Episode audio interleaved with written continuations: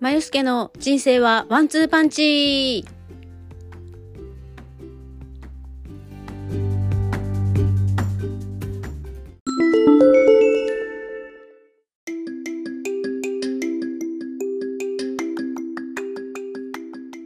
おはようございます。まゆすけです。今日から9月になりました。えー、8月はですね、えー、毎朝6時半ぐらいから、えー、私が、え好きな VTuber さんがラジオ体操部っていうのをやってたので、え朝頑張って起きてその後ちょっと寝ちゃうって日もあったりしましたけれども頑張って、えー31日間、え継続しました。で今日からね、えどうかなと思ったんですけど今日は5時ぐらいに目が覚めてでゴミ出しの日だったので朝ね、母にお線香をあげて、お茶をあげて、で、その後、ゴミを出してきて、力尽きまして、2時間ぐらいその後寝てたんですよね。で、朝ごはん食べて、えー、いろいろバタバタとやってですね、今に至ってます。で、えー、今日はですね、何を話そうかなって思ってて、いろいろあったんですけど、もうここの最近ね、本当に、もうアクシデントいっぱいだし、新しいことも始めたしっていうことで、なんかちょっとこう、バタバタしていたのでその辺をねお話ししようかなと思ってます。でまあちょっとここのところつらつらとお話ししてますけれども、えー、屋根の修理をお願いしていて、まあ、それがですね、えー、10年ローンになりまして頑張って、えー、毎月払っていかなきゃなっていうことでいろいろこう働き方とかね考えていかなきゃいけないなとかちょっと思ってます。というのはあのまあ私の仕事って、えー、定期的に査定っていうねあの面接とあとま実技見たりとかっていうのがあったりするんですけど、まあ、そこで、えー、えー、っていう査定方法を知ってこれはちょっとなんとなく私の中でもやっとするなっていうのがあっていやもちろんね査定方法ってそこの決まりなのでそれを守る必要はあるんですけどそれにしてもちょっとそれはないんじゃないかなっていうような、えー、査定方法になっていて、まあ、結局、えー、それをやっていくとですね、えー、どんどんあのレッスン費って下がっていくなっていうのをちょっと実感してで次の査定が半年後でで、まあ、私も頑張ってね、集客したりとかしていくつもりではいるんですけどなんか少しそこのジムに肘をかけすぎていてちょっと良くないなって思い始めました。うん、あのすごくお世話になってるとこだからあのまあ地域一安いレッスンフィーなんですけど頑張ってやってたんですけどそれでさえもなんかこう努力を認めてもらえないっていうかもう信じられないような査定の仕方をしていたので、うん、ちょっともう無理かなっていう感じはねしてます。ちょっと心が折れたっていうかね。なのでその辺はえー、えー、とこれからのね仕事の仕方を変えていくっていう面でまあ気持ちが切り替えられたかなって思います。でこれもなんかあの一昨日くらいかなんその前かくらいからあの大牛座の、えっと、天王星の逆行っていうところに入ってきて期間に入ってきてこれは5ヶ月ぐらい続くんですけどこれがあのまあいろいろね逆光惑星の逆光の期間ってあったりするんですけどあの個人レベルで世の中的ではなくって個人レベルで価値観をを変革する季節というか期間というかねになってくるそうです。であのもちろんね星の影響を受けない方はそのまま全然大丈夫なんですけど星の影響を受けやすい人私みたいに結構ね何も考えてなくてもあそうなんだっていうのがあったりする例えばですね今年初めの頃に彗星の逆行っていうのが、まあ、これ年4回ぐらいあるんですけど彗星の逆行に入った日に、えー、家中の水道から水が出なくなるっていうね事件が勃発して、まあ、それもねちょっとポッドキャストでお話ししましたけれどもポンプ買えるのに15万ぐらいかかったっていう今年は本当にお金が出る年なので、えー、お金が出た分ね来年ぐらいに入ってくるのかなと思ってそれの種まきをね今してるんですけど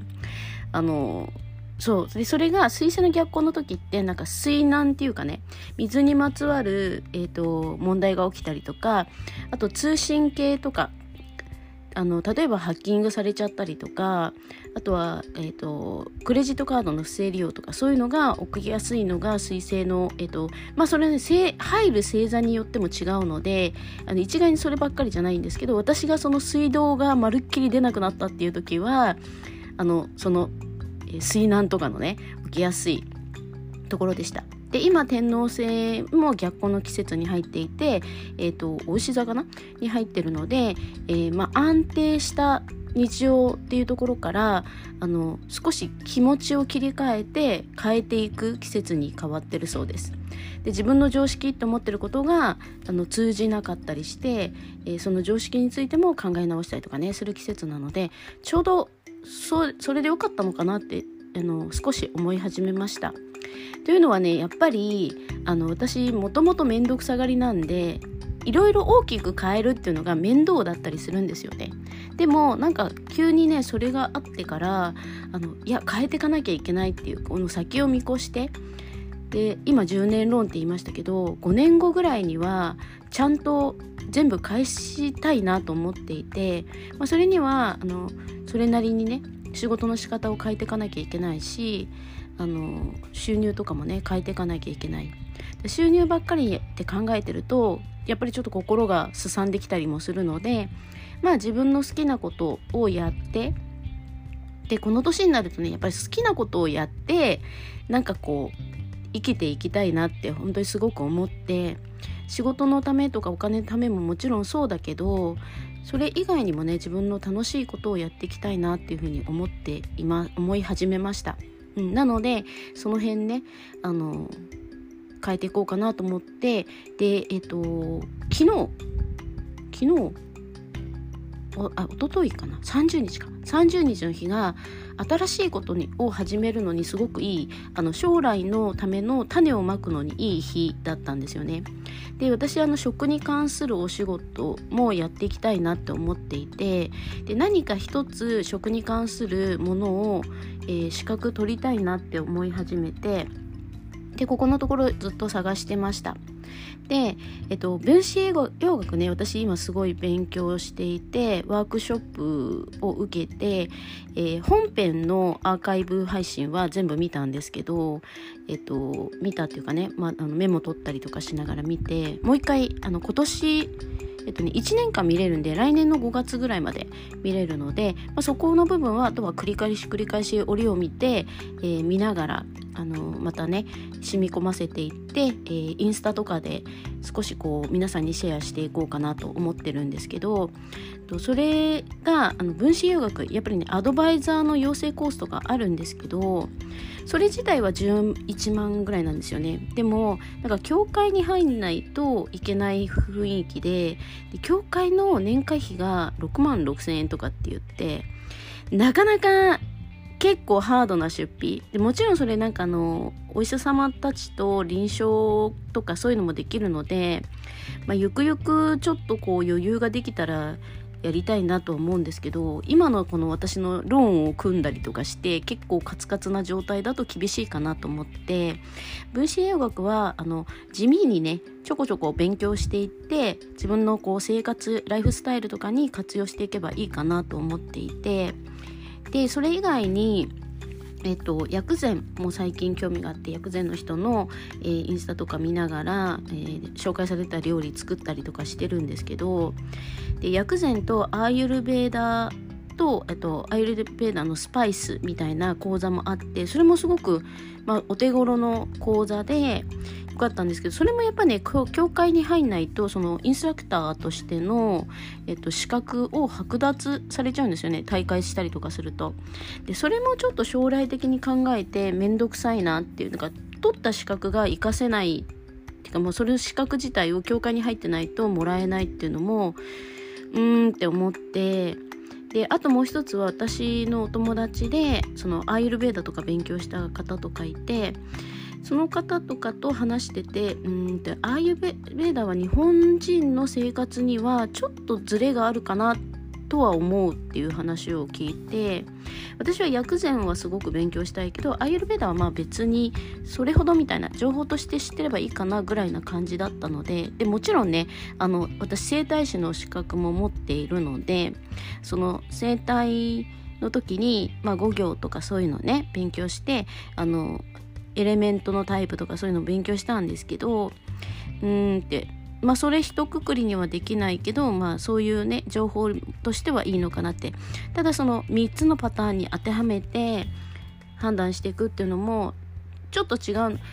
のかなって。あの血液型4つでちょっと違うかなって思うのに3つでちょっと違うかなとか。まあもちろんねもっといっぱいあると思うんですよ。組み合わせとかね。でもうんって思っていて。でいろいろこう通信講座とかも見ていたらあの服部調理師専門学校でしたっけ？あそこの服部先生とかが監修している、えっと、食育インストラクターっていうのがあって、まあ、プライマリーって一番下の級なんですけどまあまあな値段で、えー、できるのでちょっとそれを取り寄せました。で30日ねにえっとその頼んだのがちょうど来たのでこれは今日始めるべきだと思って、えー、少し始めてで昨日ちょっとねバタバタ木曜日は一番忙しい日なのでバタバタしてちょろっとしか見れなかったので、えー、今日はね少しその辺も勉強しつつその分子栄養が残ってるねワークショップあの動きの部分も、えー、やろうかなと思ってます。そう。でそれね午後からやろうと思ってるんで今はちょっとあのご飯食べてまったりしております。そうなんですよね。で本当にね忙しい。ここのところ。その食育インストラクターも始めたし分子洋学もあのちょこちょこやってるしで勉強の方があってでなおかつその屋根の修復の業者さんとの、まあ、打ち合わせとかね。であのーまあ、正直言って240万ぐらいのローンを組んだんですけどそれ以外にやっぱり追加部分が出てきてで追加部分はね私が気づいちゃってたというか不安なところが見えてしまってでそれをこう相談してであの他の業者さんが出してくれた見積もりの中にあここやっぱりこう写真でこう残ってるんでここも直すって可能ですかっていう話をしたら、まあ、その方が、まあ、僕らもその気づかなかったのもあるので、えっと、今組んでるローンの中でやらせていただきますということで追加料金なしでできたんですよね。ただそこだけ直しても結局そこがこう朽ちて脆くなったってことは他もそういう可能性もあるので他のところをどうしようかってなった時に、えっと、屋根の横の部分のあとハフハフ板っていうのかな？なので、えっと、足場を組まないといけないってなったんですよね。で足場を組むとやっぱね家の面積的にあの面積によって違うらしいんだけど2 3 0万かかっちゃうらしいんですよそれだけで。で屋根だし屋根の上からこう下を覗いて塗ったらいけるなって私がちょっと思ってでこれ私がペンキとかをあの聞いてどういう風にしたらいいかって聞いて自分で地味にちょっと秋ぐらいに涼しくなってからやるっていうのはありですかって言ったらあの私結構屋根とか登って雪下ろししたりとか全然普通にやっててこれもうほんと危険な話なんですけどそれね。あの落ちる可能性あるんでね、特に雪とか滑って。でもまあそれで下ろしたりとかしてたのであのどうかなっていう話をしたらあの私の場合はまあ動く仕事をしてるからできちゃうなと思ってやると思うんですけど結構危険だしあのこの場合はちょっと一回ペンキを塗ったりとかしてるっぽいから下処理をしてその上に防腐剤みたいの塗ってでなおかつペンキを塗ってっていう風に三重構想にしなきゃいけないらしくってでそれをやるのは大変だからちょっと職人と相談しますっていうことで、えー、相談してもらってやったらえっともちろんその朽ちたところは予定通り、えーと、今の費用の中でやっていただいてでなおかつその周り一周家の周りねぐるっと塗ってもらうっていうのは、えーと、追加20万で、え、やってもらえるってことになりました。でそれをやってもらってたんですけどえっと、一昨日だから水曜日の日ね。で私がちょっとあの一瞬買い物行こうと思って勉強の途中でこう勉強ずっとやってると頭が煮詰まってくるんでちょっと一瞬買い物行ってこようと思って気晴らしに。で外で出た出た瞬間にものすごい音がして何かなと思ったらあの業者さんの一人がなんかこううつ伏せになってなんかうめいててでと思ってたらなんかまあご兄弟でいらしてたのでお兄さんの方がなんかいろいろ話しててそしたらなんかあのうちってあの裏に裏手に物置があって物置の上にあの、まあ、もちろんトタンみたいなね屋根があるんですよね。でそこからな流れで駐車スペースの方まで屋根がかかってるんですよ。で下がなんか物を置いたりとかして雨降ってもちょっと濡れたら困るものを置いたりとかしてるんですけどそこの、えっと、トタンをぶち抜いちゃったらしくってで普通だと、えっと、屋根の方に柱をかけてあの安全に塗っていくんだけど、まあ、ちょっと近くまでそこだとせり出してるのでそこの上に乗ったら横移動もできるからと思ってやってたみたいなんですけどあのもうもちろんトタン自体が素材がもろくなっててぶち抜いちゃったみたいで高さ的には2メートルぐらいなんですけどなんか仰向けでペンキとか持ってるまま仰向けで落ちちゃったらしくって腰を打ったらしいんですよね。であの立ち上がろうと思ってうつ伏せになったらもう動けなくなっちゃってで救急車呼んでで近所の人みんな集まってきちゃって大変みたいな感じだったんですけどあの、まあ、そういう感じでやってました。で、えーと、結局ね、えーと、入院っていうことになったらしくってでちょっと骨折？腰多分ね骨盤だと思うんですよねあの感じだと。で骨盤ででも触った時にあの足とか手とか背中の感覚はあってお尻も感覚はあるけど触られると痛いみたいな感じだったのでこれはちょっと、まあ、腰椎じゃなかっただけ良かったかなっていうのと仰向けで落ちた時に後頭部ガンっていかなくてよかったなってちょっと思ってで結局その入院ということになってその日の作業は中断ということで今ねその日程をまた新たに、えー、変えてもらうっていうのをねやってるんですけどねでもまあ大きい怪我じゃなくってよかったなと思います。あの骨折で治るものだったらまあでもねそういう業者さんってやっぱりリスクありますよね。あるからこそ高いお金をもらってやってるわけでそれこそもう屋根の上からでなくってよかったなっていう感じです。物置のね高さだったらこう2メートルぐらい私がちょっと見上げるぐらいのところなのででまあ救急隊の方もまあそうかっていう感じでちょっとね腰やってるか腰っていうかね打っちゃってるかもしれないですねっていうことで、まあ、搬送されてたんですけど一応入院ということになったらしいです。でまあ屋根の部分は今ちょっとやりっぱなしで終わってるんですけど、まあ、基本的なところがあの終わってそこの、えっと、破損してた部分を直してもらってでえっと一応一回ぐるっと防腐剤みたいのを塗ったのかな。でそこのあと残りが玄関のところとその裏のお勝手口のところそこお勝手口を塗ろうとしてそうなったみたいでお勝手口のところの高さの、えー、ものを塗ってもらってその後また今まだその補修したのがねそのまんま白っぽく塗っちゃってるのでその上にペンキを塗るって感じなのかなと思います。でそこはまたちょっとね日を変えてって感じなので。で今日一応ローンの部分の、え、修復は終わったのでえっと、夕方業者さんが来てで、まあ、今後のこと話しつつ、えー、そのローンの方の見積もり出てた分は終了しましたよっていうのを私も一緒に確認してここの分こうなってますっていうのを確認して、えー、サインをするって感じになりそうですね。うん、であとはねその追加分のところをあとどこかでやってもらうのとあとあの庭のね草とか木を少し剪定してもらってあの綺麗にしてもらうっていうのを弟がやったらいいよって言って俺が3万出すって言ったんですけど見積もり取ったら2万5千円で俺はでも3万しか出さないとか言うので、まあ、ちょっと私の方で頑張って2万5千円出してやってもらうことにしました。あのー、なんかね自分で草刈りすればいいじゃんって思うと思うんですけどなんか家にツタが構巻き始めちゃっててそれはねやっぱプロの人が取った方がいいらしいんですよね。でそこだけやってもらうぐらいだったらちょっとやってもらっちゃおうかなと思ってで弟と相談して弟が今私って父の今後のために、まあ、母の時はあんまり貯蓄がなくって大変だったので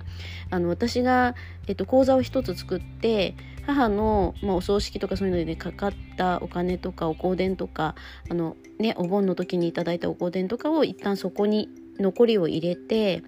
で、えーと、そこから毎月弟と私1万円ずつそこの口座に入れてってあのお金を貯めてるんですよね。でそれを弟が、えっ、ー、と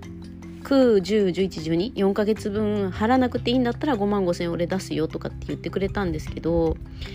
まあどっちにしろ私もそこにお金を払っていくから、そしたら私が、えっと、90の2ヶ月間を、えー、そっちに払わない代わりに2万5千円出して、まあ、5千円は自分で自腹切ってね出してやるっていうのはどう？って私も追加で20万払わなきゃいけないからキャッシュで払わなきゃいけないから余裕ないからって言ったらまあそれでもいいよって言ってくれたのであのそうすることにしました。なのでちょっとね、えっと、9月に入りましてあとどこかで調整して、まあ、家の前とかの草とかがちょっと綺麗になったら少しこう家の周りもねなんとかしようかと思います。本当にね、アクシデント多いですね。もう水道壊れて、まだね、ちょっと水道管も危ういんで、今年はちょっと早めに、あの、プチプチを水道の管にガンガン巻きつけて、なんとか凍結しないようにして、えっと、お金がこれ以上ね、しばらくかかんないようにしていただいて、その間に頑張って収入も増えるように頑張っていこうかなと思ってます。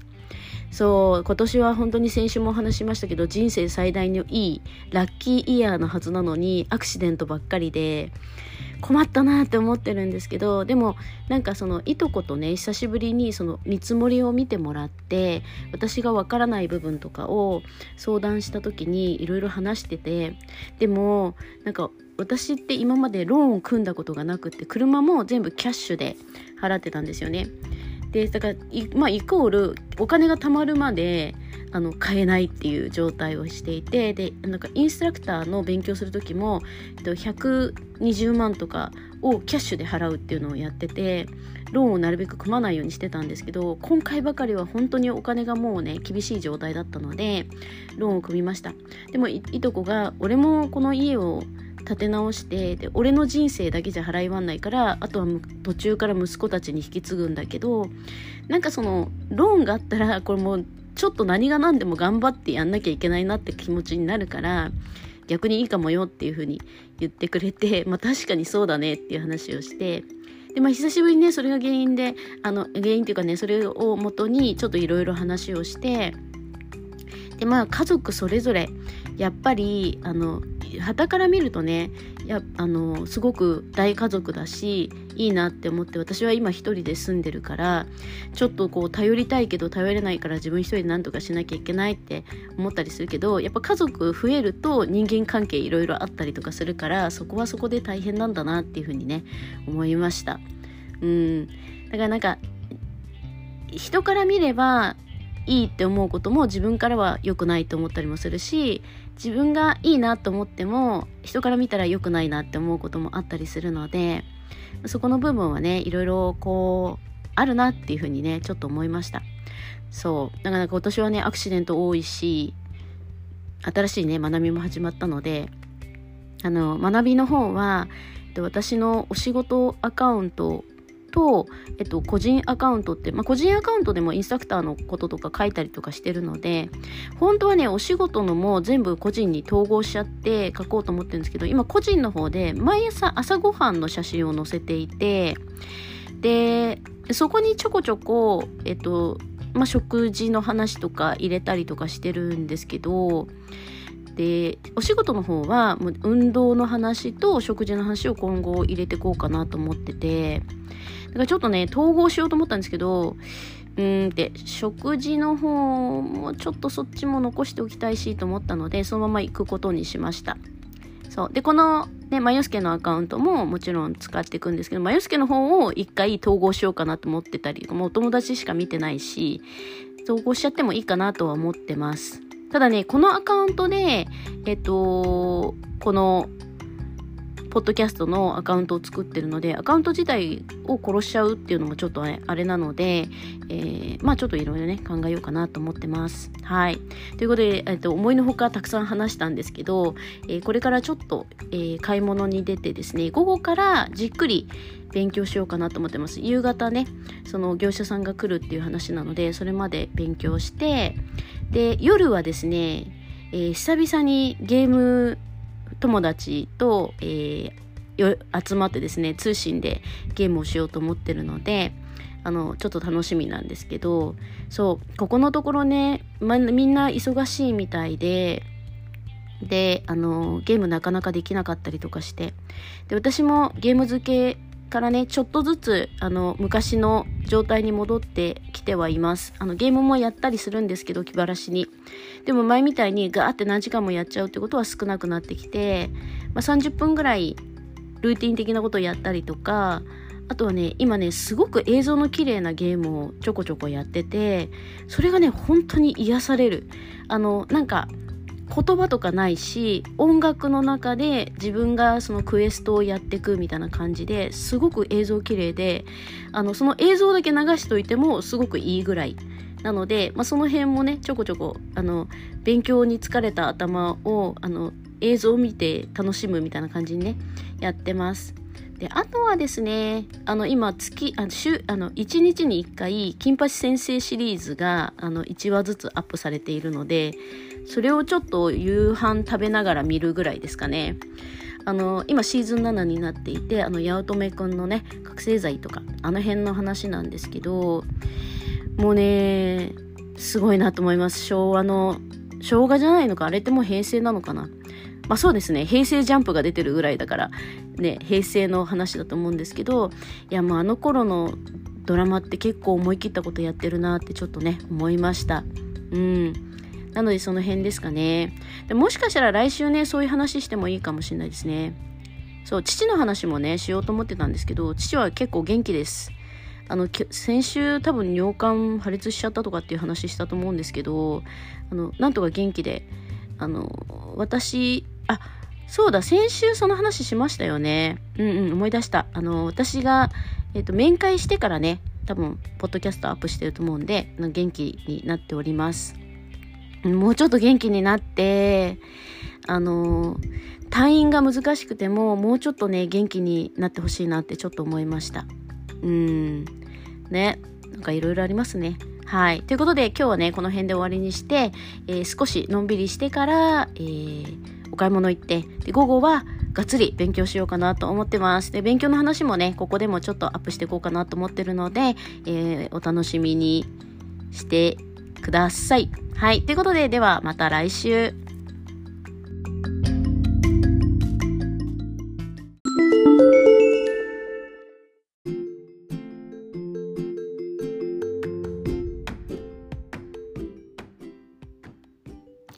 最後までお時間いただきありがとうございます。チャンネル登録よろしくお願いします。また、インスタグラムでは更新情報をお知らせしております。まよすけポッドキャストで登録お願いいたします。それではまた次回。